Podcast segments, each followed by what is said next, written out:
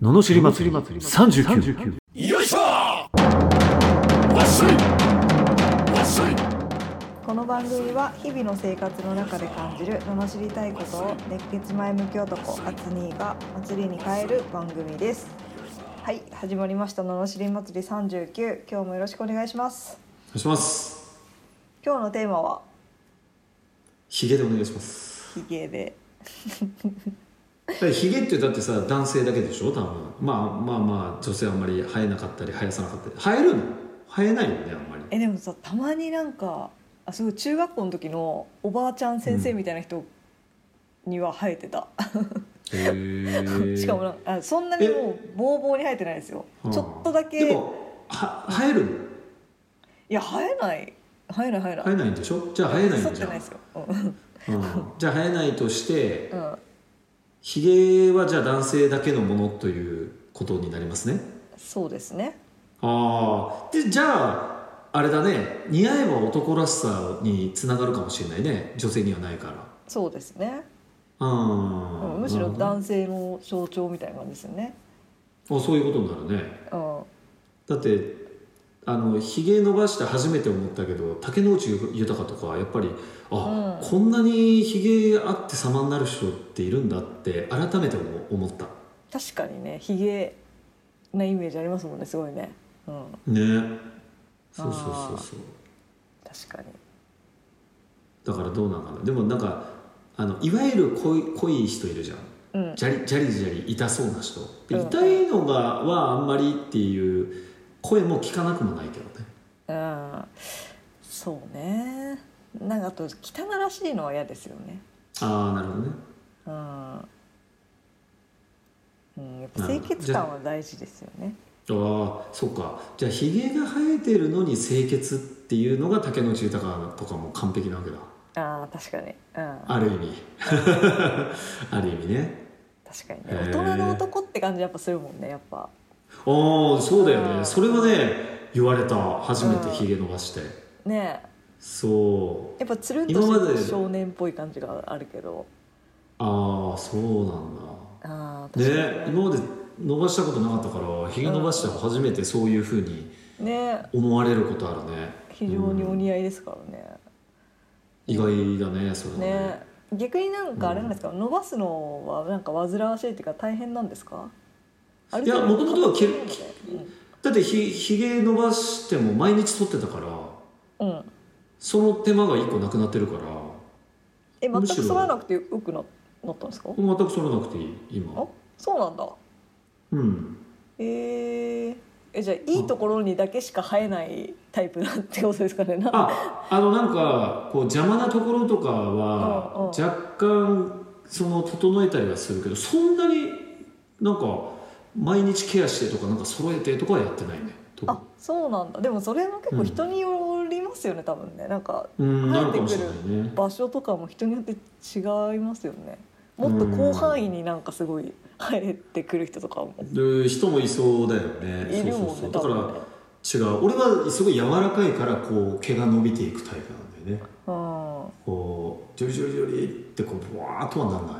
あそうですよねなんかこうこううんこっちの方とか生えないタイプってことですかあんまりこっちって生えないよな言ったら分かんないけどなんですよ顎のライン耳まで顎のラインの下うん本当に顎の下となんていうの唇の上っていうそう口かのそうだねうんにしかないですもんねうんうーんじゃあ伸ばしやすいですよねなんかそういう人はここは剃ってここは残して、うんあここって言っても分かんないけどあみあたいな顎の下とかね、うまあ、そういうのはみたいなね計算してやったりしてるんだろうね俺は特にしてないけどんねえカットしてみたいなね、だってもみあげの方までずっとつながる人もいるわけでしょ、いるいるいるうん、大変だよね、ねえ大変、ううんん、でもそそのいわゆるもう本当ひげがすっごい生えやすい人なんかは自動的にひげキャラになると思うし うん俺は別にそんなもともと薄いから別にひげをそんな頑張って伸ばしたことはなかったんだけどうんまあ長く生きてくるとなんか違う自分をやってみたくもなるよね、うんなるなる、うん、っていう一つのトライだねああだって結構時間かかってましたもんね蓄える結構じゃないですねえはい、だってこれなんか年始からだからもう何ヶ月、半年以上伸ばあしてそっるってかいうね年始からかそうですそよっかそっか、うんああそうですよねそうなん3ヶ月4ヶ月ぐらいしてからですもんねなんかヒゲっぽくそうですやっとやっとひげっぽくそうなんですねうんねえはい いやだからうまく使えば いいうまく使えばいいっていうことですねなるとほ思いどますはい非常に勉強になりますはい それでは罵りレターに行きましょうかはいえー神奈川県アポロさん20代後半の会社員の女性からいただきました、えー4年差後輩社員が好待遇だったらどう我慢しますか零細企業の正社員4年目です残業代未払いはないけど欠員補充や増員せずいくらでも残業させる会社です営業事務兼経理仕事量が多く人間関係も悪いので歴代前任者は3年で5人退職6人目の私も大変でしたが母介護費用ありがあり短期離職は職歴が汚れるから我慢発給すぎるから毎月残業45時間以上も我慢できましたしかし丸4年を迎えた今年夏私だけ仕事量はさらに爆発的に増えました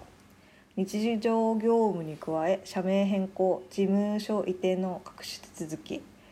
客先書式変更体制と方針変更による親会社経理からの問い合わせこちらは営業事務を兼務して経理を私え兼務しての経理私を一人私を経理私を一人経理が私一人ですが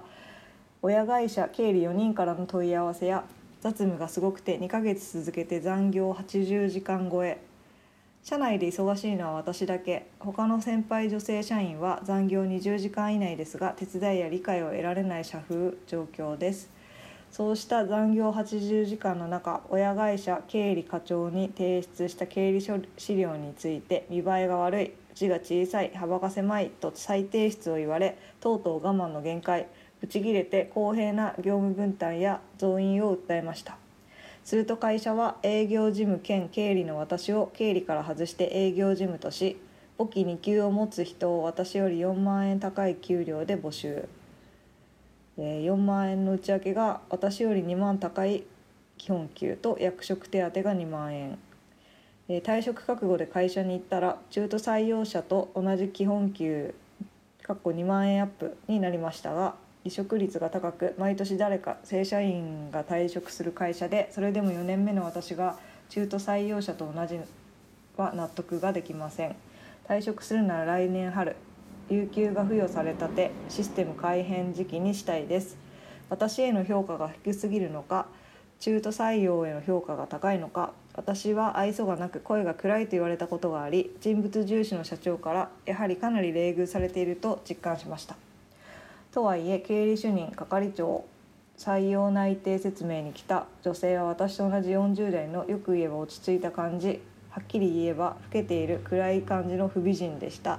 癒やしい考えですが4年差4年の差があるのに私より高待遇で期待されている人が不美人経理とはいえやたら現金払いが多く他社に比べて雑用が多く忙しいので雑務から解放されるのが救いですこれくらいの理不尽な扱いは普通に我慢できるのでしょうかお局様の意地悪残業80時間散々これまで理不尽な処遇を我慢してきたからこの理不尽さにもなれるでしょうかといただきましたあ不満爆あ発すごい爆発してたねねえ女性わあ女性20代の女性なんだあ20代じゃないですね40代ですなるね40代って書いてあるのにほどなあ40代って40代さっきさお私と同じ40代のって言ってたあ本当だあじゃあ40代じゃんうん40代でしたねあーなるほど、はいえー、っとじゃあヒスカ直してはいお願いします不満の数すげえなこの野郎はい 多すぎてどこがすごいなんかわかんないぐらいのねもうよく分かんなくなっちゃったけど、あのー結局まず、まあ、残念ながらやっぱ資格持ってる子の方が給料高いですよそりゃ、うんだってそれは目に見えるその年齢がどうこうじゃなくて自分は取ってなかった資格を取られてるわけだから、うんね経理を頼むのにじゃあプロじゃないやつと経理の何かの資格を持ってるって言ったら一応プロなわけじゃん、どっちの方が給料高く払うじゃんそれはプロでしょっていう話だよね、で仮に4年差でだったとしたらその4年間の間にその経理のプロと同じぐらいのことがやれるようになってるとしたら、うんそりゃ給料上げますよっていう話なんだけどうんもしかしたら残業する残業するってよくね残業させられるんですって言うけど残業しなきゃいけないぐらい仕事が遅い可能性があるからねあそれ自分のせいじゃないのっていうそうそうそうだから残業させられたってなんか物理的にいなきゃいけないわけではなくてーうんうんなんかしかも未そう払確いかないっにてすごいいい会社な気がしちゃうんだけどねえそうそうそうそうで残業代だって出してもらってんじゃんしかもだったら文句言うなよっていう話、で基本給とかにそういうのに関してはやっぱ資格があったりとかの人を当然優遇するからうん、あのまあ当たり前っちゃ当たり前だと思うんだけどね、うん、しかも給料ね上がってるしね2う万ん上がりまし結局ね上げてくれたんじゃんでその下の人が高いことに文句を言う前になぜ自分の給料がそこでおま止まってんのかっていうのを考えないと、